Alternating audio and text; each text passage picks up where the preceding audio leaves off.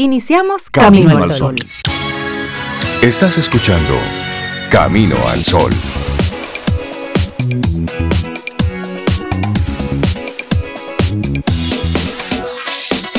Muy buenos días, Cintia Ortiz, Obeida Ramírez y todos nuestros amigos Camino al Sol oyentes. Muy buenos días. Hola Rey, muy buenos días. Buenos días Cintia, Laurilla, nuestros amigos también Camino al Sol oyentes. ¿Cómo están ustedes? Pues muy, pues bien, te, contaremos que estamos, muy, bien. Eso, estamos bien.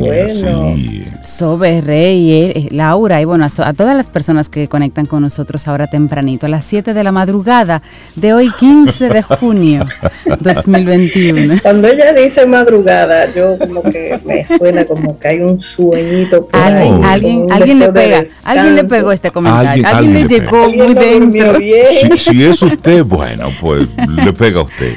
Lo que pasa es que está nubladito Sobe por aquí. No se ve, no sé cómo está por, por tu zona, pero por aquí está nubladito. Entonces es posible que, que, sea por eso que ella lo dice. Claro, es por eso. Pero bueno, estamos arrancando nuestro programa. Estamos a 15 y es martes. A 15 y es Así martes. que sobe mi quincena.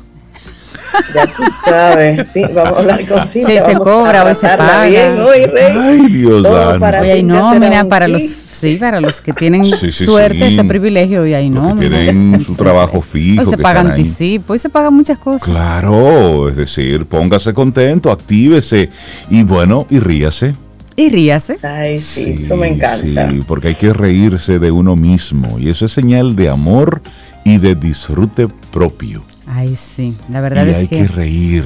Busque motivos para reír. Y si no, mire, busque un libro de chistes. Ay, suene viejísimo ahí, dije un libro de chistes. Pero hay libros, pero los hay. Sí, sí, sí, sí, pero Yo los sé hay. Que hay pero, sí, pero, pero suena viejo. Suena, viejo, suena No lo defiende. Él debe decir un, un de esos stand-up comedy. Vaya, es, busque, eso es lo moderno. Busque videos que, que, que lo hagan reír, es decir, motívese busque formas externas sí. para que lo vaya vaya forzándolo poco a poco, si es que no sientes las ganas. Y luego esa, esa misma energía se va contagiando, se va contagiando. Y luego te llenas tanto, tanto de ese, de ese reírte, de esa alegría, que lo vas contagiando con otros. Y no es reírse como no pensar en lo que está sucediendo, estar como aislado del mundo o reírse de cualquier cosa, digamos, absurda. No, no, no, no, no. Es compensar. Usted le hace frente a la vida, pero también hay que reírse porque la vida es la vida es bonita, es la única que tenemos y la agenda de nuestra vida no puede estar supeditada a políticos, a noticias ni a circunstancias que usted no pueda manejar. Usted lo asume, pero entonces como contraparte usted busca cosas que le gusten, usted se ríe, usted conecta con personas que le sumen y que les guste eh, estar con usted y usted con esas personas, porque eso es parte de la receta. Sí. Eso es la receta. Y del balance en la vida, no todo es trabajo, trabajo, trabajo, no. También hay que darse sus espacios de, de así como, como es el tema de hoy. Distensión, de distensión, de usted motivar, conectar. Claro. De hecho, de esas risas que son buenas que usted al final eh, terminas diciendo, ay, si no fueran por momenticos como esto y unos chelitos que uno bebe. Eso decía una amiga mía, que si no fuera por estos momentitos y los días de pago, entonces hoy coincide, hoy coincide, día de pago. Tú sabes que me gusta a mí hacer, Rey, Cintia. El que sabe. Eh, ahora me salen en, en, las redes, sobre todo en Facebook, eh, videos de mascotas, de perritos.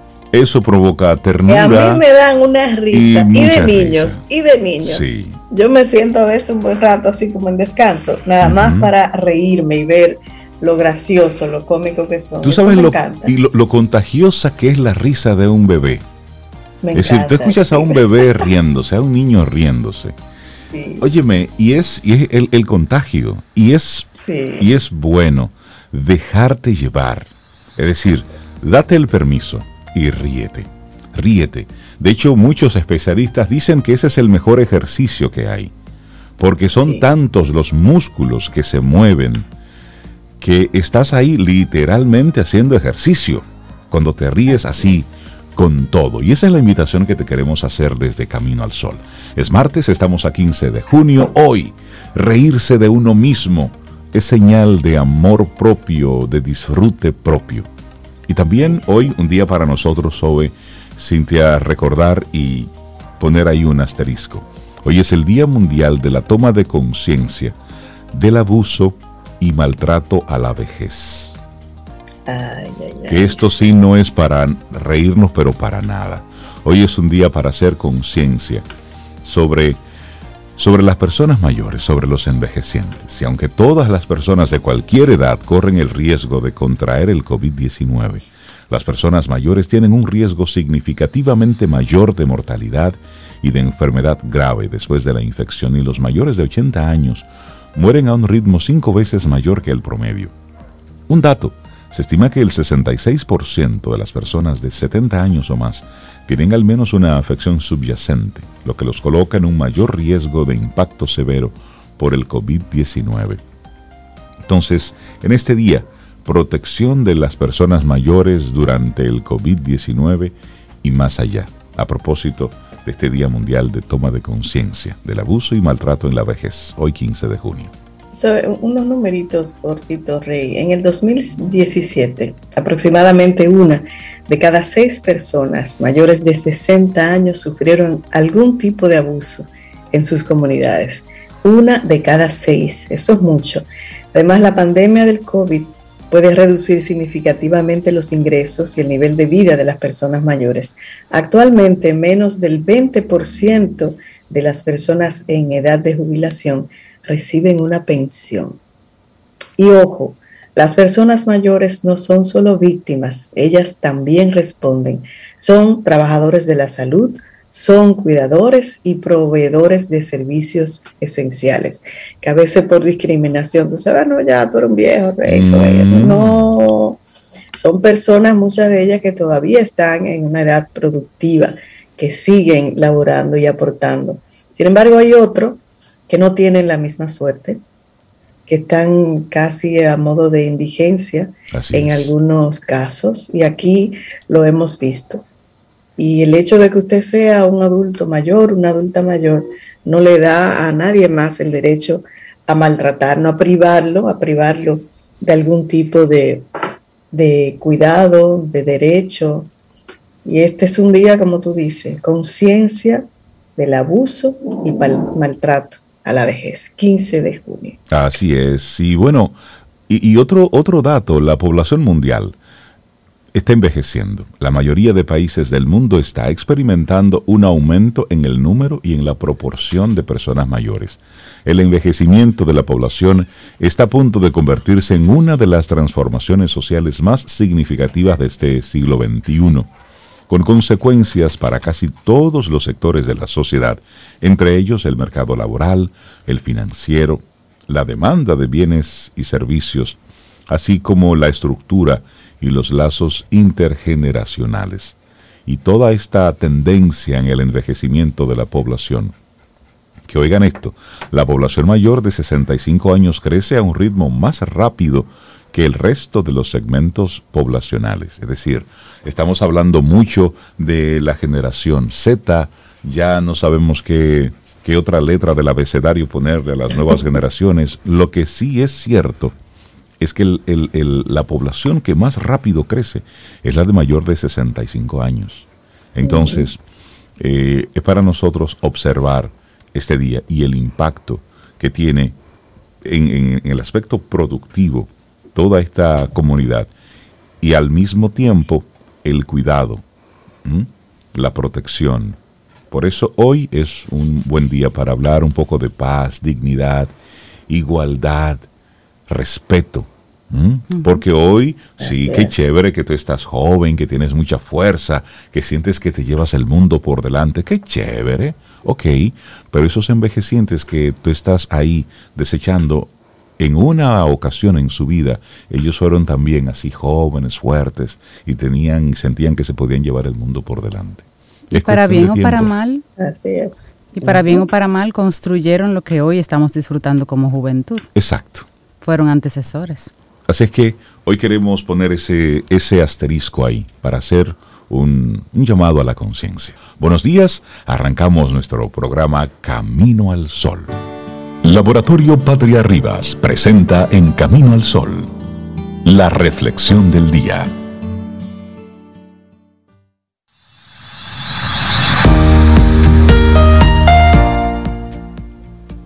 Seguridad no es tener cosas, es saber manejarlas. Susan Jeffers. La reflexión del día. Así es. Y la del día de hoy, oye, oye qué hermoso tema, la importancia de gustarte y aceptarte. Ahí comienza todo. Sí, y en esta era del selfie, del culto a la imagen y la obsesión por el like, gustarse a uno mismo es un acto revolucionario. Porque gustarse así, tal cual, sin filtros. La aceptación del propio cuerpo nos libera de las imposiciones ajenas y supone el primer paso hacia la felicidad y hacia el bienestar. Así es. Y la importancia de gustarte y aceptarte tal y como eres es clave para tu bienestar psicológico. Al fin y al cabo, nadie es tan importante en este mundo como esa persona que se refleja a diario en tu espejo, aunque a veces lo olvides. A pesar de que en ocasiones veas tu cuerpo con incomodidad y no tengas una relación afectuosa con él, quizá no recuerdas que la perfección que tanto anhelas en realidad no existe, porque la belleza tiene más de un canon, porque lo atractivo es diverso, imperfecto casi siempre, y lo único que de verdad importa es tu actitud ante el mundo. Gustarte empieza por sentirte bien contigo mismo, contigo misma. Y me encanta esta frase, Rey Cintia, de Susan Sontag, que dice, no está mal ser bella, lo que está mal es la obligación de serlo. Excelente frase, excelente frase. Poderosa. Bueno, y lo cierto es que nadie te enseña cuando vienes al mundo la importancia de gustarte y de aceptarte. A menudo esperas a que lo hagan otros por ti. De este modo, tu autoconcepto y tu autoestima se edifican a través de opiniones ajenas que acabas internalizando. Así, y por si esto no fuera lo bastante peligroso, la relación con tu cuerpo será armoniosa, siempre y cuando se ajuste a esos cánones socialmente construidos. Sin embargo, el que tus jeans, las faldas, los vestidos te sienten bien no depende de lo que digan otros. Importa lo que digas tú. Importa que te gustes, porque has encontrado tu estilo, porque esa ropa sientes que te da carisma, atractivo, autenticidad. Esa es la clave dejar de depender de validaciones externas para ser tu único referente. Y esto a propósito de que en el día de hoy son los premios soberanos. Entonces hay ah, una alfombra roja y todo eso. Y la cantidad de locuras que ha hecho mucha gente para gustarle al otro, de verdad que va desde lo sublime hasta lo ridículo. Entonces, y eso habla es realmente de, cómo está por dentro esa persona y su autoestima. Por supuesto, por supuesto. Y no existe en el mundo afecto suficiente para llenar los vacíos de quien no se ama a sí mismo. Y ese amor parte siempre de la importancia de gustarte y de aceptarte, porque hay infinitos cánones de belleza, realmente. Y la perfección es un ideal oxidado y caduco de la antigua Grecia. En esta era del mundo digital, es necesario revelarnos con determinación ante tales conceptos. ¿Y cómo podemos hacerlo? ¿Cómo podemos comenzar a tratarnos con mayor aprecio? ¿Cómo podemos empezar a gustarnos a nosotros mismos? A querernos. bueno, decía el psicoterapeuta humanista Carl Rogers que cuando nos aceptamos tal y como somos, empezaremos a ser felices. Ahora bien, ¿qué implica? ¿Qué implica realmente eso de aceptarnos? Primero, tomar contacto con lo que somos de manera realista. Establecer una relación positiva con nosotros mismos sin juzgarnos y tratándonos con afecto y amor. Y también implica saber qué es lo que necesitamos para tener una mejor relación con nosotros mismos. Iniciar esos cambios que nos permiten llevar una vida en sintonía con nuestros valores, con nuestros deseos y nuestra personalidad. Bueno, y asimismo, ya para ir cerrando, hay un hecho innegable. La aceptación de uno mismo es un acto revolucionario, porque nos obliga muchas veces a desligarnos de relatos que no son nuestros, de condicionamientos que otros nos han impuesto. Y hacerlo revierte de manera directa en nuestro bienestar porque nos convierte en seres libres, bellos y preparados para vivir a nuestra manera, del modo que solo nosotros podemos elegir. Y eso sí que es felicidad. Así que esperamos que esta reflexión cortita pero contundente te haya llegado. La importancia de gustarte y aceptarte escrito por Valeria Sabater. Laboratorio Patria Rivas presentó En Camino al Sol, la reflexión del día. Cintia, ¿qué nos tienes para hoy? Camino al Sol. Otra frase, una frase ingeniosa además. Pablo Neruda es el autor, dice, muere lentamente quien no viaja, quien no lee, quien no oye música, quien no encuentra gracia en sí mismo. De manera que Él también nos invita a reírnos de nosotros mismos. Casi, casi a eso hay que irle agregando. Muere lentamente el que no va a presencial a su trabajo. Porque se está terminando la fiesta de trabajar en pijama, poco a poco. Eso es lo que parece ser. Y de hecho... Está interesante este mundo. Sí, está es chévere. Es que cada día nos, nos estamos enfrentando a, cambios de reglas. Sí, aprendiendo, para desaprendiendo para, ver si aprendemos algo. bueno, pues por ahí el, jefe del banco Morgan Stanley tiene unas declaraciones sobre el trabajo remoto que ha estremecido, ha estremecido parte de su, de su empleomanía, dice él. Si pueden ir a un restaurante en Nueva York, pueden ir a la oficina. Y yo, estoy, totalmente de acuerdo con él. Yo estoy de acuerdo con él. Es verdad, si usted anda en fiesta y fiesta, vaya a trabajar. Vaya a trabajar. Oh, oh, entonces. Y esto fue como respuesta a una pregunta que de hecho le hicieron formalmente en una actividad ayer. Le preguntaron, ¿deben los empleados regresar a trabajar de forma masiva a las oficinas en la nueva etapa de normalidad que se busca a medida que la vacunación avanza? Y entonces esa fue, esa fue la respuesta. Si puedes ir a un restaurante en Nueva York, puedes venir a la oficina y te queremos en la oficina, de hecho agregó. sí. Interesante. Y esa es la esa respuesta cruda. Y eh, él mismo en esa, en esa entrevista eh, dijo que no había comenzado a ordenar el regreso de los empleados a la oficina, pero que creía haber enviado un mensaje muy fuerte sobre su deseo, como decía Cintia, de tenerlo de vuelta a su escritorio. Y afirmó que él estaría muy decepcionado si esos trabajadores y sus trabajadores de ese gigante de las finanzas no vuelven a sus puestos para el día de trabajo, que ojo, acuérdense que en Estados Unidos se celebra el 6 de septiembre. Entonces, dice él, de no ser así, esta me gusta, rey, de no ser así, si no vuelven, tendremos un tipo de conversación muy distinta. Muy distinta. Conversaremos diferente. De eso, él aseguró que no vería con buenos ojos a los empleados que no trabajen de forma regular en la oficina, y en especial a aquellos que quisieran realizar su trabajo de forma remota desde lugares como la Florida o Colorado, destacando que quienes quieren obtener un sueldo propio de Nueva York deben trabajar en Nueva York. Porque vamos, hay que ponerse en los zapatos de ellos también, es decir, de los empresarios. Es decir, ok, chévere, tú quieres ganar el sueldo de Nueva York, pero disfrutar de eso viviendo en la Florida. Eso está chévere, eso es un mundo ideal, perfecto, chévere. Es decir, irte a la playa, desconectarte, vivir, tener una vida mucho más relajada, sí, sí, sí, todo eso, pero eso realmente eso tiene un costo y tiene un impacto. Esa es, esa es la realidad. Y el jefe de Morgan Stanley considera que trabajar desde la oficina es especialmente importante cuando se trata de los empleados más jóvenes, y eso es cierto, que aún se están entrenando para hacer el trabajo, pues es ahí en el contacto con los compañeros donde aprenden. Señaló que en la actualidad más del 90% de los empleados que ya están de vuelta en las oficinas de la empresa ya están vacunados y que esperan aumentar esa cifra hasta el 98%.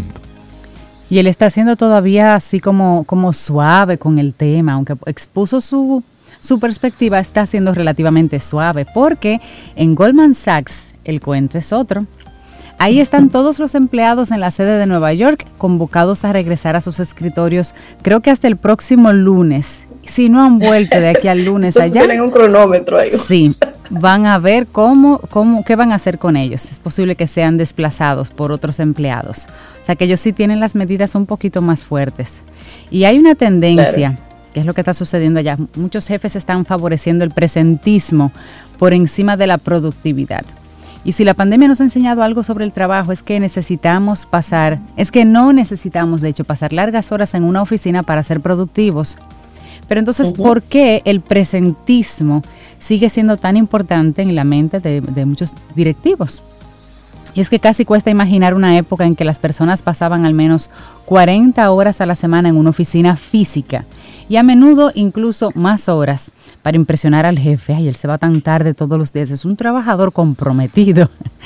Pero para la fuerza laboral prepandémica, este tipo de presentismo, o sea, de estar presente en la oficina, físicamente en tu escritorio, era solo otro hecho de la vida de oficina antes de la pandemia, los datos de una encuesta en Reino Unido mostraron que el 80% de los trabajadores dijeron que existía el presentismo en su lugar de trabajo y una cuarta parte de los encuestados dijo que había empeorado desde el año anterior. Pero ahora, el trabajo remoto ha brindado a los jefes y trabajadores una oportunidad de poder finalmente reevaluar este presentismo tan arraigado. Sí, y hace mucho que sabemos que el presentismo es problemático y puede costarle a la economía de una nación decenas de miles de millones de dólares cuando los enfermos se arrastran a la oficina e infectan a otros, que es un momento crítico en el que estamos que eso pudiera pasar. Crear entornos tóxicos que conducen al exceso de trabajo, ya que las personas que trabajan muchas horas ejercen presión sobre todos los demás para que hagan lo mismo. Yo ahí tengo mis sentimientos encontrados y me gusta más la visión de Citigroup. Citigroup ha dicho a la mayor parte de sus empleados que podrán adoptar un estilo de trabajo híbrido entre la casa y la oficina a largo plazo. Y su directora ejecutiva, que es Jane Fraser, quien asumió el cargo hace pocos meses, sigue apostando por la flexibilidad hacia los trabajadores, algo que según los analistas podría darle a la empresa una oportunidad de diferenciarse como empleador dentro de la industria. Porque hay una realidad, ya Cintia hablaba del presentismo, o sea, a veces uno se pasa 40, 44 horas trabajando presencialmente y realmente está siendo tan productivo como debería. Pero ustedes han mencionado una palabra en, dos momentos y sería bueno profundizar un poquitito sobre ella, que es el presentismo. Es decir, estar ahí disponible, estar ahí eh, en modo trabajo. Pero ¿qué sucede? Que ahora el presentismo simplemente se ha vuelto digital. Las personas están trabajando más tiempo, más tiempo que nunca, respondiendo a correos electrónicos a cualquier hora, a mensajes que les envían clientes y superiores a cualquier hora del día, incluyendo los fines de semana, para mostrar cuán comprometidas están. Y esto ocurrió en la primera etapa de la pandemia, donde estábamos disponibles 24/7, literalmente.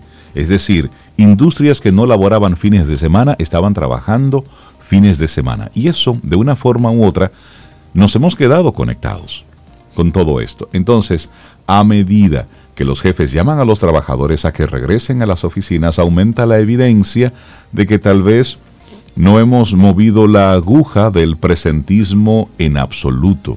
Es decir, lo que estamos haciendo fue trasladar ese mismo estilo hacia la casa. Y para muchos trabajadores quieren de nuevo la vuelta a la oficina. ¿Para qué? Para volver a tener esa división de estoy físicamente en la oficina, estoy trabajando aquí, pero una vez me voy, me fui.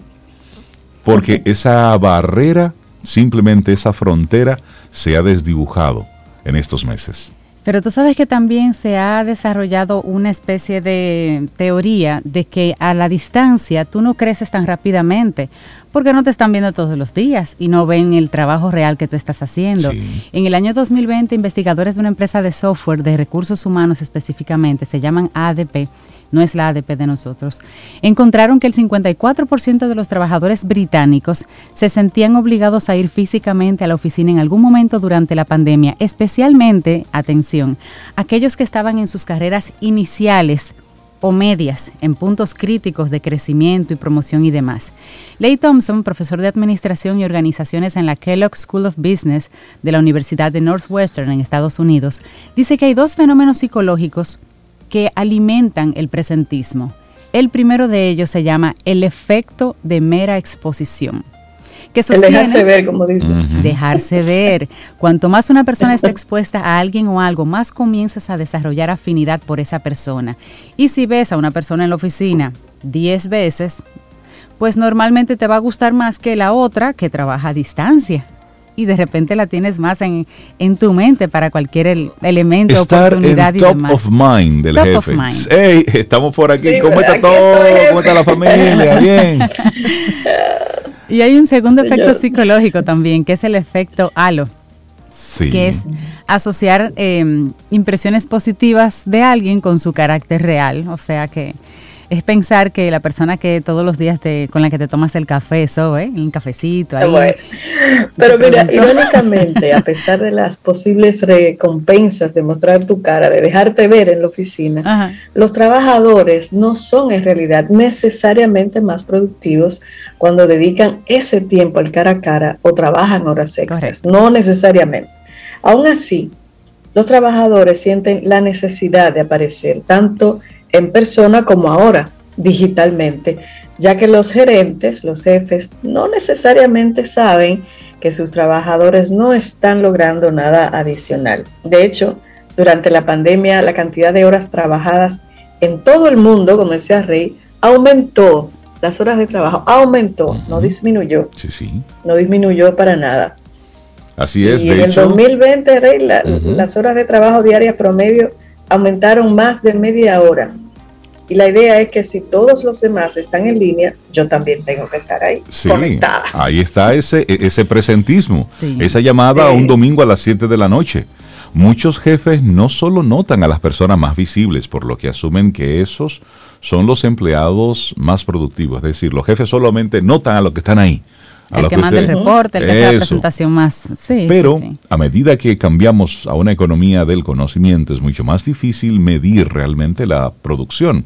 Y esto según Scott Sonnenheim, profesor de comportamiento organizacional de la Escuela de Negocios para Graduados Jones de la Universidad Rice en Houston. Entonces, en lugar de algo mensurable, los gerentes tienden a pensar que los trabajadores están produciendo mientras están en sus escritorios.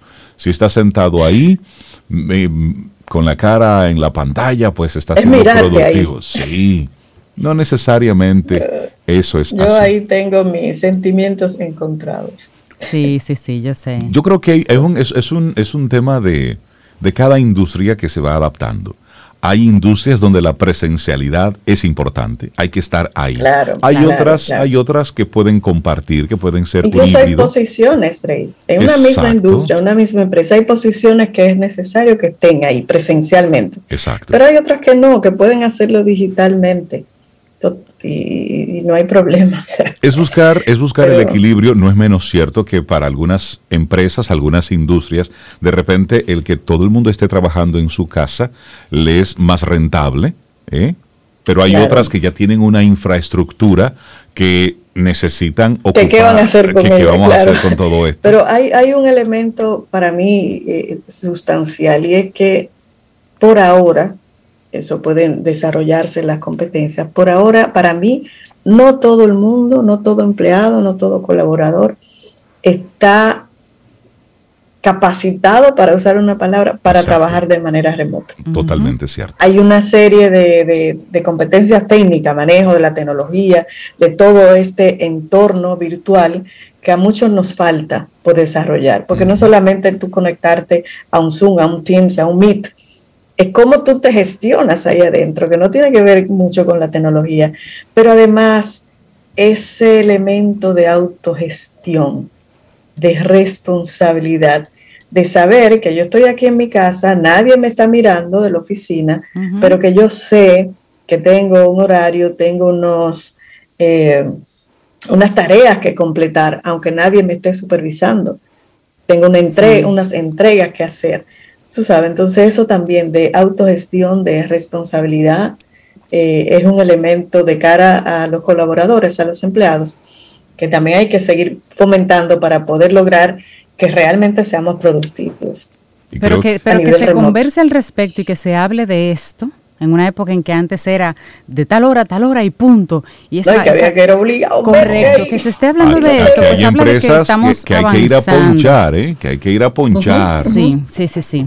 Pero solucionar problemas existenciales enormes como el burnout, el agotamiento y el presentismo, dice Sonnenheim, que requiere de una visión de arriba hacia abajo, de lo que se valora en el lugar de trabajo y por qué se valoran esas cosas. Y de hecho él dice que un buen lugar para comenzar eh, a hacer estos cambios es que los trabajadores, especialmente los líderes de las empresas, modelen un comportamiento más saludable.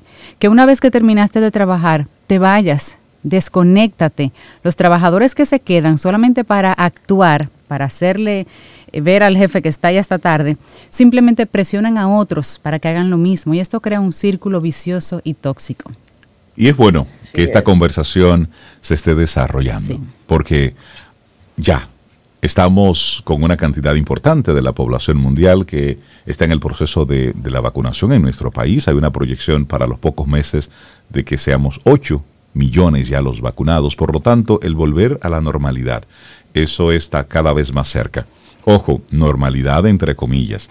Y sí, si usted puede irse a un resort fin de semana, si usted puede estar en modo teteo, si usted puede estar en modo rumba loca, en cada momento desobedeciendo los toques de queda y diciendo, no, yo soy eh, independiente, puedo hacer lo que quiera. Bueno, mi pues libertad.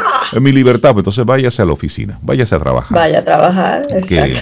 si usted es grandecito para una cosa, también es grandecito para la otra. Cintia, ¿qué nos tienes para hoy?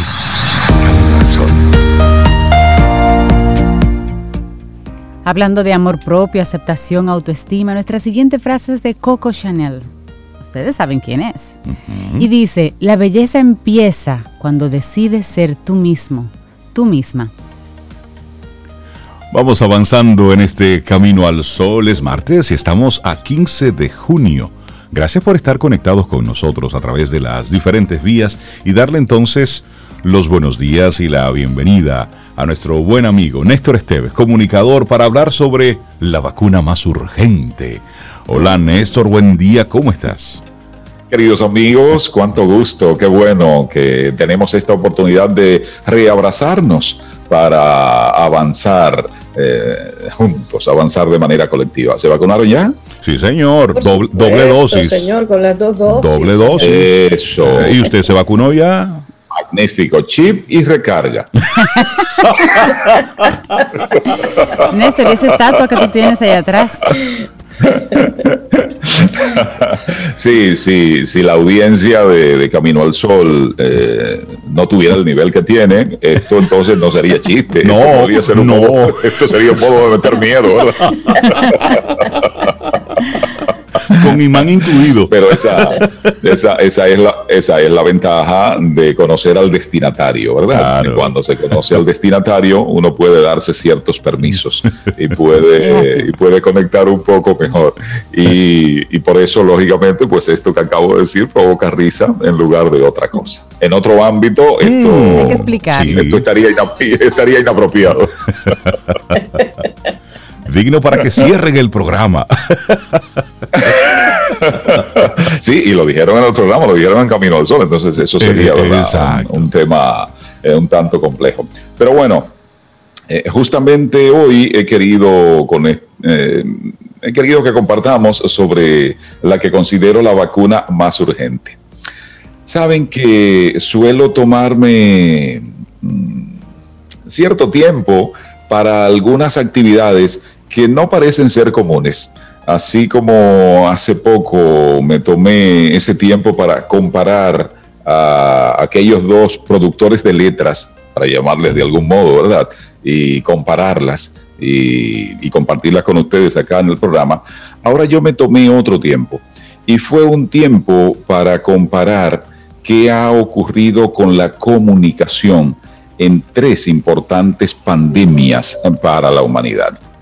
Y bueno, pues hay hallazgos interesantes que me, he animado a compartir con ustedes, porque sigo insistiendo con algo, sigo insistiendo en la alta cuota de responsabilidad que tenemos quienes trabajamos la comunicación. Totalmente.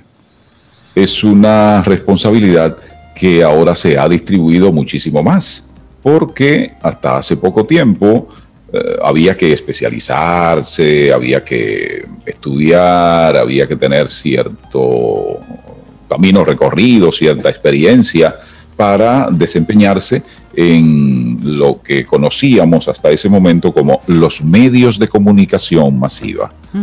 Ya no, en la etapa que nos ha tocado vivir, en esta etapa que nos toca incidir, ahora se ha repartido mucho esa responsabilidad y es muy sencillo entenderlo. Eh, cualquier persona con un equipo relativamente sencillo, cuando consiga conexión a Internet, eh, tiene la posibilidad de hacer saber y de hacer saber algo que ha encontrado, pero generalmente algo que ha recibido, algo que le ha llegado algo que ha llegado que no pasa por algo que ya, que ya, que ya habla, por un sedazo o triple sedazo del que ya hablamos acá cuando referíamos aquel tema de Sócrates, ¿verdad? Eh, para para eh, sedacear, para tamizar las informaciones, los mensajes. Entonces, no, el común de la gente eh, anda redifundiendo y sencillamente llegó un mensaje, quizás por WhatsApp, que es una de las redes que más eh, solemos usar. Llegó un mensaje, pues sencillamente si pareció simpático, estamos redifundiendo y ya. Y no nos empeñamos en hurgar eh, quién lo dice y por qué lo habrá dicho eh, y qué pretenderá con esto. Y eso será verdad. ¿Y esto para qué sirve? ¿Y esto qué consecuencia puede tener? No, normalmente no se hace ese análisis, sino que sencillamente, que caray, redifundimos y ya. Y eso, lógicamente, eh, tiene sus consecuencias por aquella conexión, por aquel, aquella especie de, diagrama del que ya hemos hablado acá, del que una información va normalmente a conectar con sentimientos y esos sentimientos normalmente conectan con acciones y esas acciones tienen consecuencias. Sí, entonces, bueno, mi trabajo de hurgar comenzó por la denominada peste negra. Estamos hablando de mediados del siglo XIV. 1346, 1347, aparece en España la peste negra. Oigan nomás, en términos comunicacionales, cómo estuvo, eh, digamos, abordada aquella pandemia para la humanidad. Lo primero es que comenzó a decirse que eso venía del país de la oscuridad. Imagínese usted, comenzando por ahí, eh, en términos comunicacionales, ¿qué va ocurriendo? Bueno, después se decía que eso llegaba por el aire y que respirando y hasta por la piel se te pegaba. Y lógicamente era una pandemia a la que se le tuvo mucho miedo. Ya para aquel tiempo se conocía sobre disentería, gripe, eh, sarampión, eh, pero no, la peste negra entonces adquirió otra dimensión y se le temía. Y además de decir de que eso venía por el aire, se decía que era producida la peste negra por la descomposición de la materia orgánica que entonces contaminaba el aire. Imagínese usted, no hay como para dónde correrle a algo que se produzca de ese modo. Se decía que tenía que ver con los astros, que era un tema de eclipse o de cometa que estaban pasando en ese momento, o quizás los volcanes con las erupciones eh, emanaban alguna sustancia que producía eso. Para no hacer el cuento muy largo, me encontré que hubo que esperar 500 años, oígase bien, 500 años para encontrar que una bacteria la producía. Dos investigadores, uno japonés, uno suizo, eh, Kitasato, sí, Kitasato, el apellido del japonés, Yersin, el apellido del suizo. Eh, de manera simultánea, cada uno investigando, encontraron eso. De hecho, la bacteria se le puso el, nombre con el apellido de Yersin, Yersinia pestis, es como se llama esa bacteria. Pero óigase bien, hubo que esperar 500 años. Aquello fue todo un campo para el rumor, sí. ¿Y, ¿Y, qué significó eso en términos de poder controlar aquella pandemia? Por supuesto, estamos hablando mediados del siglo XIV, muy poco avance de la ciencia, entonces en un mundo con muy poco conocimiento, crece el rumor, el rumor encuentra campo para expandirse. Bueno, pues ya fue lo que fue la peste negra y durante cuánto tiempo fue un problema, no solo para, fundamentalmente para Europa, pero para gran parte de la humanidad, la peste negra. Pues bueno, dejemos hasta ahí esa primera experiencia con lo que ocurrió con la comunicación. Vamos ahora con esa mal llamada gripe española. Segunda Guerra Mundial, pleno auge. Eh, perdón, Primera Guerra Mundial, en pleno auge, 1918, marzo de 1918. Comienzan algunos casos que encuentran en un hospital de Texas, en los Estados Unidos. Pero esto se queda callado, porque en un ambiente de guerra, que uno de los países envueltos en la conflagración acepte que está teniendo muchas muertes, eso es un tema que en, ante los otros países lo hace aparentar como perdedor y en la guerra nadie quiere perder. Entonces se guarda, la, ¿qué ocurre con la información acá? Se guarda la información y se guarda por razones bélicas. España había tomado una posición neutral en aquel conflicto, en la primera gran, la conocida como la primera gran guerra. Entonces en España incluso el rey se contamina de esta, de esta gripe. Y en España, como no estaba envuelta en el conflicto, sí se hace saber. Oigan, hay un tema que comienza con una fiebre que en pocas horas mata y se estuvo difundiendo entonces. Ah, pues eso provocó que hasta hace muy poco tiempo todo el mundo la conoció y así se asume que era una gripe española. Así como para la tercera, de la que voy a hablar en detalles un poco más adelante, que es la actual, un presidente tuitero decide llamarle virus chino y como decide llamarle virus chino, eh, se asume eso. Pero ok, sigo, lo, retomo en breve, sigo con esa segunda eh, de la, de la gripe española. En países como México, Rusia, Irán, Nueva Zelanda, en países africanos, Argelia, por ejemplo, eh, en Gambia, había muchos casos pero no se le quedó el nombre durante mucho tiempo de gripe española por eso, sencillamente, porque estaba guardada la información. Se guardó tanta, tanta, tanto la información que todavía no se sabe con certeza la cantidad de personas que murieron. Oigan, se habla de cifras entre 20 millones y 100 millones de personas que costó en términos de vida. ¿Por qué? Por guardar la información, por no alertar oportunamente. Y se justifica con razones de guerra por el tema bélico. Bueno, vamos ahora con la tercera entonces, la actual eh, COVID-19. Surge Wuhan, China, entonces surge en ese momento, en el momento del que hablaba hace un ratito, en el momento en el que todos andamos comunicando. Todos tenemos esa posibilidad de hacer comunicar. Y si un presidente, como para ese momento el de los Estados Unidos, Donald Trump, lo está llamando virus chino, pues bueno, ya eso va teniendo su sazoncito debajo, ¿verdad? Y eso tiene su repercusión en un mundo como este. Pero también reaparecen aquellas versiones de, de la peste negra. Ah, mira, que eso es un castigo, una ira, Dios está bravo por los pecados de la humanidad y nos ha mandado esto. O no, mira, eso es una guerra eh, que hay, una, eh, y esa guerra está usando la ciencia para fabricar un virus y para mandarlo, y después con la vacuna. Sí. Ay, no, que no, espérate, que eso me van a poner un chip con ese Me van a vigilar. Sí, me van a vigilar, como si no fuese tan sencillo que hasta por nuestro equipo celular saben a qué hora nos levantamos. Esto, que ya te están vigilando hace rato.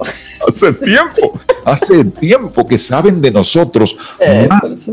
Pero oigan, que saben de nosotros más que lo que nosotros mismos sabemos. Sí, más. Tus gustos, mis gustos, los conocen más que nosotros mismos.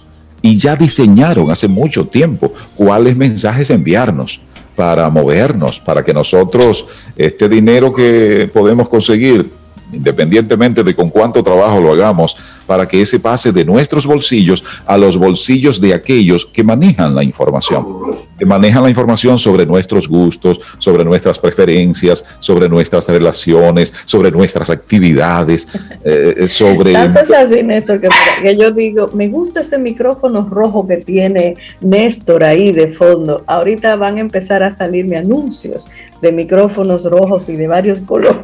Exactamente, exactamente. Entonces, ¿a, dónde quiero ir con este asunto? Con analizar lo que pasó en aquella primera peste negra, en esta segunda mal llamada gripe española y en esta tercera en la que estamos. Se me ocurre pensar que es urgente, que es urgente y ojalá pudiera inventarse una vacuna contra la infodemia una vacuna contra tanta información que nos intoxica, contra tanta información que no hay manera humana descubierta hasta el momento para poder gestionarla. Entonces, si no gestionamos, es como cuando comemos de más. ¿Qué suele pasar? Oh, corremos el riesgo de intoxicarnos. Entonces uno, para usar otra vez un de esos, de esos términos un tanto curiosos que uno se encuentra por ahí, o por hipopapemia o por hiperpapemia, sí, uno suele, uno, uno suele intoxicarse. Pues eso está ocurriendo con la información, porque sencillamente no estamos aplicando los tamices que debiéramos aplicar. Recibimos algo, redifundimos y, y, entre eso que recibimos, la inmensa, pero muy inmensa, muy inmensa mayoría, es información malintencionada. Es sin, sin ningún sustento, sin ningún sustento de investigación científico, nada de eso. Absolutamente. Que toma fuerza porque la replicamos todos. Exactamente. Así es. Oye, qué interesante el giro que le dio Néstor a este tema. Así es. Y simplemente va, va, quedando conectado ahí. Ah, sí, sí, sí. Escuchaba Rey interrumpido. No, pero ahí, ahí sí ya, ya conecto contigo de nuevo. Ya. Cuéntanos. Sigue diciendo. Ah, bueno, sigue diciendo. Eh, sí, pues, pues continúo. Entonces, es información, número uno, sin rigor científico alguno. Número dos, elaborada por alguien con verdaderos propósitos perversos. Sí. Es para conseguir eh, sin escatimar medios. Sí, es para condicionarte y a veces la reviste de cierta picardía, de cierto humor, de cierto morbo incluso, para que caigamos en el gancho, para que sencillamente redifundimos y redifundimos sin indagar absolutamente nada. Y sin, y peor todavía, sin pensar en las consecuencias que eso va a tener. Y por eso nos encontramos con tantas personas que, ay no, que vacuna, que no señor, mm, mm, que se vacune otro primero, y yo voy a ver lo que pasa. Y comienzan los cuentos en torno a eso, de efectos, supuestos efectos, que dice que ha provocado la vacuna en algunas personas, y comienza todo eso. ¿Y eso qué termina haciendo realmente? Cuando tú asumes esa actitud, cuando yo asumo esa actitud, si lo hiciera, ¿Qué es lo que se termina provocando con esto? Pues eso, se alimenta el rumor. Y fue alimentar el rumor lo que provocó aquello en aquel tiempo de la peste negra. Ya pasó mucho tiempo de eso. Quisiéramos reeditarlo. ¿Cuál es el propósito de reeditar eso? ¿Por qué no hurgar? ¿Por qué no tomarse el tiempo si vas a difundir algo? ¿Por qué no tomarte ese tiempo para conocer un poco del rigor científico de ese asunto? ¿Por qué no segmentar y seleccionar a quién le hago caso y a quién no le hago caso? ¿Por qué no seleccionar qué tomar en cuenta y qué dejar pasar? Para dejar pasar la inmensa mayoría de las cosas que tenemos, sin que exista físicamente ese es un modo de darle existencia entonces a una vacuna que nos va a ayudar a combatir esa infodemia, que nos va a ayudar a seleccionar lo que recibimos, que nos va a ayudar a que nuestros mensajes sean elaborados en función de a quién van a llegar. Y para ese a quien le van a llegar nuestros mensajes entonces serán recibidos con cierta discriminación, porque ese a quien le van a llegar, pues también va a decir, a ver, ¿de quién viene? Y ese que me lo está enviando, ¿cuáles tipos de mensajes suele hacer llegar? Sí, para saber entonces, esa es la primera parte del colador, para saber si es un mensaje de fiar y todavía mejor, si además de ser un mensaje de fiar, es un mensaje para replicar en esta etapa en la que todos recibimos y todos hacemos saber. Procuremos que eso que hacemos saber sea para aportar, sea para ayudar, que eso que hacemos saber tenga valor de uso, es decir, que alguien diga, sí, recibo esta información y la recibo de mucho agrado, con mucho gusto, porque esta información tiene utilidad, porque me va a servir para algo. Y por, porque si la comparto con alguien, esa persona también le va a encontrar sentido de utilidad. En definitiva, para decirlo en una sola expresión, la vacuna contra la infodemia ha pasado a ser la vacuna más urgente. Así es, totalmente de acuerdo contigo, nos, nos sumamos a ese llamado. Y también entender el impacto de una información negativa y o falsa, más bien que negativa, una información falsa, el impacto que tiene. Por ejemplo, todos sabemos del trabajo que está desarrollando el doctor Cruz Jiminián. El que él tenga que dejar de hacer lo que está haciendo para desmentir una que otra información, tú le estás robando tiempo a un paciente, tú le estás robando tranquilidad mental a una persona que debe estar enfocada en lo suyo para el desmentir de que, por ejemplo, esto le comento algo así rapidito, de si él había entregado sus armas o no. Óyeme, este doctor, todos, todo el mundo sabe dónde trabaja, cómo lo hace.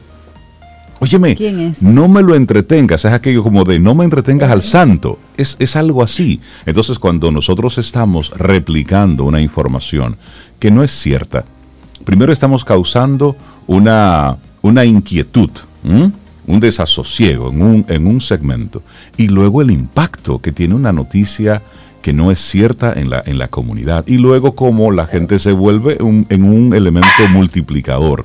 Algunos son tontos útiles, que solamente están replicando, pero el impacto que eso tiene en la sociedad. Por eso, esa es la próxima vacuna que tenemos que desarrollar una contra la infodemia. A eso agrego, Rey, y qué bueno que tomas el, ejemplo, el caso del doctor Cruz Jiminián.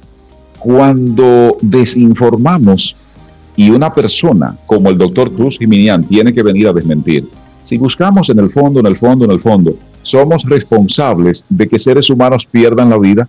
Así de sencillo. Dicho de otro modo, quien hace está matando seres humanos.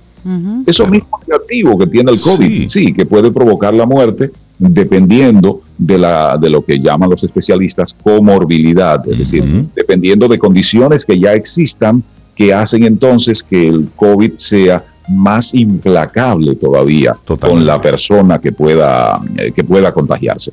Entonces, quitándole el tiempo para que él tenga que salir a desmentir, estamos casi con certeza matando a seres humanos. ¿Es eso de verdad lo que usted quiere hacer? Si usted es una persona con valores, si usted es una persona sana, no quiere hacer eso. Posiblemente esté pecando de ingenuo, haciendo caso a cualquier información que llega, tomándose el tiempo para replicar algo sencillamente porque pareció simpático, sin pensar en los efectos que eso va a provocar en las personas a las que lleguen, que también tendrán oportunidad para replicarlas. Por eso que ya he planteado, por eso que debemos tener muy presente en esta etapa de la humanidad, cualquier persona tiene la oportunidad para hacer saber. Todos estamos comunicando para todos. Ayudemos con eso y de ese modo, sin que seamos especialistas en el área de la medicina, estamos ayudando a aplicar insisto, esa vacuna que es la más urgente, esa vacuna contra la infodemia. Buenísimo el tema que nos propone Néstor Esteves en el día de hoy. La vacuna más urgente contra la infodemia. Néstor, que tengas un excelente día. La gente que, que, conecta contigo lo puede hacer a través de tus redes sociales, pero también estás ya dando noticias de nuevo en televisión. ¿Cómo va eso? Chévere. Ahí estoy cada noche, a las 9 de la noche, a través de CDN, eh, que no solo difunde por la frecuencia Canal 37, como era en aquella etapa, no, ahora por diversas frecuencias, incluida esta red global, incluido Internet. Y bueno, pues vamos muy bien, va muy linda la experiencia, hay alta satisfacción por diversos ámbitos. Eh, así se nos ha hecho saber. Y bueno, pues eso estimula. Y estoy ahora distribuyendo entonces mi tiempo entre actividades durante el día y una que ya es fija cada noche desde las 9 hasta las 10. Por ahí nos conectamos a través de arroba Néstor Esteves. También estamos conectándonos. Lo importante es que cuidemos los contenidos al momento de comunicarnos. Eso, nos va a ayudar tremendamente a que bien estemos y bien, eh, bien estando es un modo de poner en lo práctico eso que llamamos bienestar, que es vecinito, pero vecinito, vecinito, vecinito, además de pana full de la felicidad. Néstor, que tengas un excelente día. Un abrazo, Néstor. Te despedimos con música. Siente y disfruta de la vida, la vida. Camino al sol. Camino al sol.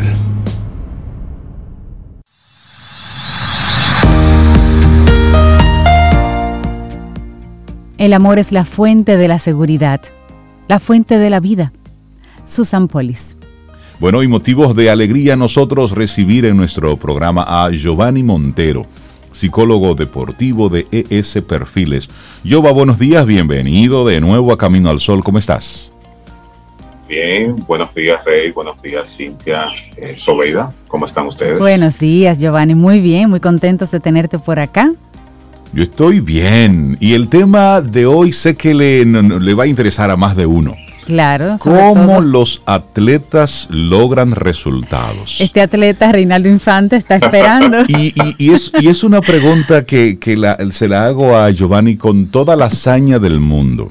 En un momento donde hemos visto cómo los atletas del mundo se preparan para los Juegos Olímpicos, que están ya a ley de, de algunas semanas, pero sobre todo el el grito, el reclamo, las demandas que están haciendo los deportistas locales, los ganadores de medallas, los que, los que le dan la gloria a República Dominicana cada dos, cada cuatro años. ¿Cómo los atletas logran resultados, Giovanni? Bien, eh, es un tema muy interesante porque todos los atletas, sin importar el nivel, buscan un resultado. Sí. Eh, y esto, cuando hablamos de resultado, ellos necesitan competir y competir con otros atletas que tienen y se han preparado eh, para, para obtener esos resultados. Entonces, ese proceso es lo que nosotros le llamamos competitividad. Entonces la competitividad tiene que ver con el nivel de desempeño de los, de los muchachos, de entrega de los atletas para conseguir esos resultados. Ahora ve, bien, ¿qué nos mueve a ser competitivos o no en un determinado momento de competencia? Ahí es que está la clave. Entonces, ¿Qué, nos mueve o qué nos debería mover? ¿Qué es lo que nos debería mover, Giovanni? Bueno, en, ese sentido es eh, siempre se habla de motivación que motiva a los atletas, la motivación externa, la, motivación interna, que nos motiva a nosotros a movernos y todo eso, pero eh, nosotros tenemos dos tipos de motivación que están relacionadas a esas motivaciones que generalmente las personas conocen. Se habla mucho del concepto de motivación, pero estas motivaciones son diferentes en el contexto deportivo. Eh, estamos hablando de una motivación para el éxito y otra motivación para evitar el fracaso. Y aquí esa pequeña relación entre una y otra es lo que nos va a dar el nivel de competitividad de los muchachos y por supuesto conseguir los resultados. Entonces, cuando, cuando hablamos de, motivación para, para alcanzar el éxito, hablamos de que se establecen metas, se establecen objetivos que son positivos, ojo, positivos. Eh, llevar a mi equipo a una clasificación, eh, ganar un, eh, subir al podio, ganar una medalla, etcétera, etcétera, etcétera. Bien, ahora bien, nada de arrollar, nada de llevar el contrario al fondo, nada de pisotear. Es muy buena aclaración porque realmente, yo hay personas que realmente les mueve el sentir que pasan por encima de alguien, pero eh, se supone, se, se, entiende que no es un sentimiento, es un sentimiento humano, pero no es un sentimiento deportivo. Y se trabaja para mover un poquito la balanza, de, que te muevas de ese punto al punto de que tú des lo mejor, que tu equipo gane y, quitar un poquito el enfoque a que el otro pierda. Si tu equipo gana, el otro pierde, obviamente, pero quitarle un poco la fuerza a cómo tú miras el proceso de, de vencer. Exactamente, incluso no solamente se queda en el nivel de la competencia, sino me estoy preparando, estoy ejecutando esta acción, ¿para qué fines? Entonces, esa motivación para evitar el fracaso es lo que nos lleva muchas veces a abandonar el proceso y muchas veces a obtener éxito, pero a, costa de qué? De hacer daño, como tú planteas, de, de una situación que realmente no es lo que yo quiero, sino que estoy compitiendo, eh, gano, eh, puedo clasificar para evitar sentirme malo o evitar también el reproche de mi entrenador o de los padres o del equipo. Entonces, ese tipo de motivación que se mueve ahí es la motivación para evitar el fracaso. Si lo llevamos, si lo llevamos al contexto fuera de los deportes, nosotros conocemos muchísimas personas que estudian algo que no quieren estudiar y simplemente lo estudian para satisfacer a los padres. Entonces, si no me convierto en, médico, entonces mis padres se van a sentir decepcionados de mí. Entonces mi motivación es evitar el fracaso, porque yo me voy a sentir fracasado, pero no es lo que yo quiero hacer. Por eso tenemos muchos profesionales que en un área de la, de, eh, del saber eh, se preparan y terminan haciendo otras cosas. Bueno, también tenemos que ver los diferentes elementos de esto, pero esa motivación para evitar el fracaso es importantísima para nosotros poder eh, comprender muchas conductas de las personas y de los atletas en el campo deportivo. Y entonces, en esa misma línea, Giovanni, estamos hablando con Giovanni Montero, psicólogo deportivo. Hoy el tema es cómo los atletas logran resultados. Venimos de, un año de pandemia, donde muchos de los atletas no han tenido la preparación habitual eh, que se estila previo a unos Juegos Olímpicos. Y estamos viendo cómo hay una especie de, de acelerar un poco, de ganar el, el terreno perdido. Cómo bajo esta situación, bajo este tiempo totalmente atípico que han vivido los atletas de cara a unas competencias tan importantes como son los Juegos Olímpicos, mentalmente, psicológicamente, se van preparando para obtener esos resultados, porque nosotros, la humanidad tiene una memoria corta, y una vez comiencen los Juegos Olímpicos, comienza de inmediato la demanda. Comenzamos de inmediato a medir el rendimiento de, los, de las diferentes participaciones de las delegaciones, comenzamos a compararlas con presentaciones anteriores. Ante todo eso, vemos por ejemplo a un Lugelín que hace unos días estaba reclamando casi de rodillas pidiendo ayuda, mostrando el mal estado en el que se encuentran las, las diferentes instalaciones. Lo menciono a él así rápido porque me llega a la mente, pero también otros se han estado quejando. ¿Cómo ese atleta que tiene toda esa carga emocional, pero sobre todo ya viene de una participación anterior, ya tiene un con qué medirse con él mismo, se prepara para un evento de esta naturaleza. Mira, eh, eh, lo has dicho todo, Rey, en este sentido. Los atletas en ciclo olímpico son los que tienen mayor presión y los que se motivan más para evitar el fracaso. Porque un atleta, aun cuando va a una competencia olímpica y no tiene resultados positivos, es olvidado. Sí. Entra inmediatamente de forma automática en el olvido. Entonces, somos, esos ¿eh? atletas tienen un nivel de, presión y ansiedad que es diferente a otros atletas que no están en ciclo deportivo. Sí. Porque, por ejemplo, un pelotero un pelotero tiene hasta los 35, 36 años, algunos eh, eh, eventos extraordinarios como Bartolo Colón, los 40 que estaban en Grandes Ligas. Entonces, eh, los atletas se preparan, los peloteros se preparan para conseguir contratos y poder tener algo. Aun cuando no tienen grandes contratos, pueden conseguir algo de dinero. Pero cuando estamos hablando de, los atletas de ciclo olímpico, ¿qué obtienen al final? ¿Qué obtienen? y, ese es el punto. Entonces, cuando ellos saben que se ven en el espejo de los otros atletas que han estado en, en, eh, en, ese ciclo olímpico y no han tenido los resultados, ¿dónde están ahora mismo? Tiene unos atletas por ahí ladrando. en mucha full, mucha full. Eso es parte de la dinámica. No, no, eso es parte de, claro, continúa, perdón. Entonces, en, ese sentido, en ese sentido, los atletas de ciclo olímpico, eh, el tipo de motivación, si lo medimos, se puede medir. Ojo, se puede medir. Tanto la motivación al éxito como la eh, motivación al fracaso. Y eso no va a dar la competitividad, el nivel de competitividad. Cuando el nivel de competitividad es negativo, entonces hay una tendencia a, la eh, motivación al fracaso. Entonces no se quieren sentir fracasados. Esto, por supuesto, en el momento de la competencia, no hay manera. Yo recuerdo siempre la cara de, de Yamilet en unos Juegos Olímpicos antes de su participación, cuando la cámara la enfocó, esa muchacha, la cara, la mirada estaba completamente perdida y el nivel de ansiedad era, era evidente en ese sentido porque no quería fracasar. Entonces yo como atleta, si me, si entro al campo de juego eh, y estoy pensando, estoy enfocado en que no puedo fracasar, no puedo fracasar, entonces estoy limitando mis habilidades deportivas para el rendimiento deportivo a la mitad.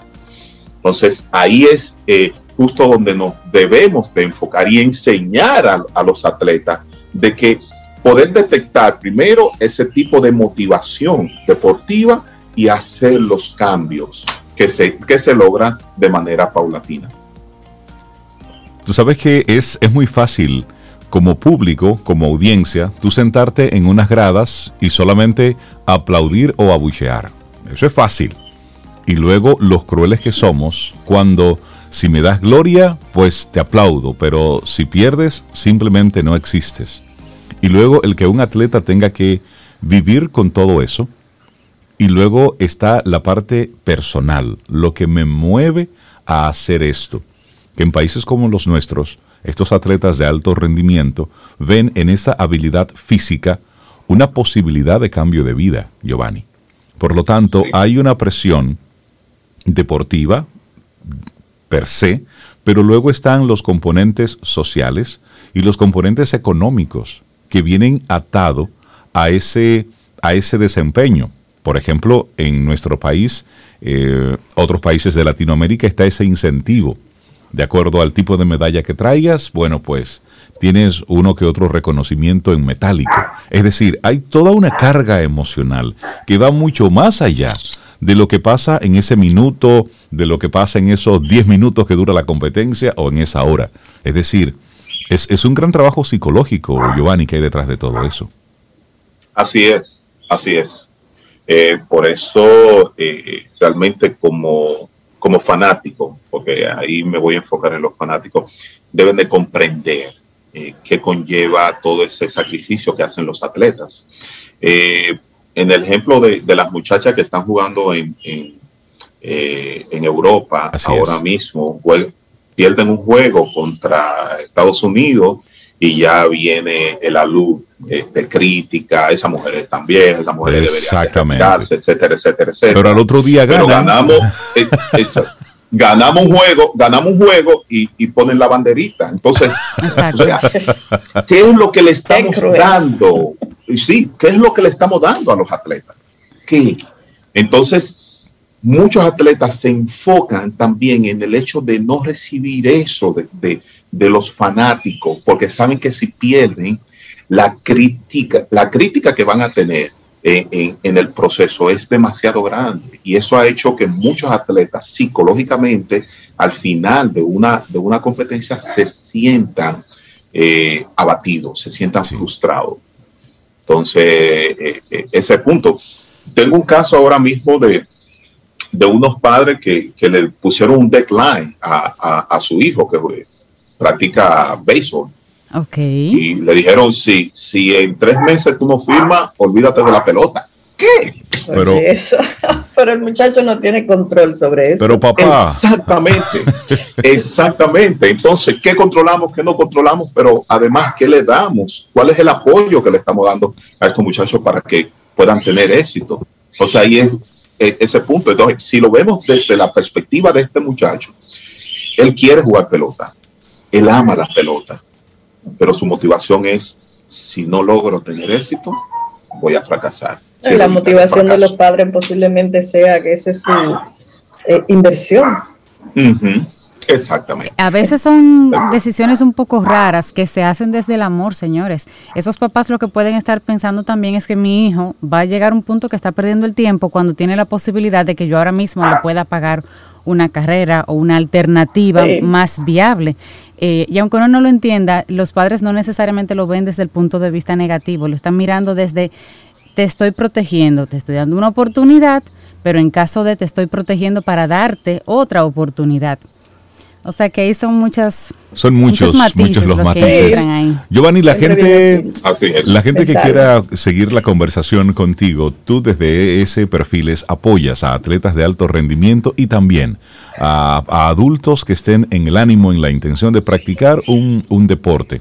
Tú los apoyas en toda en toda esa línea desde la psicología deportiva. ¿Cómo nos ponemos en contacto con contigo en ES Perfiles y todo tu equipo?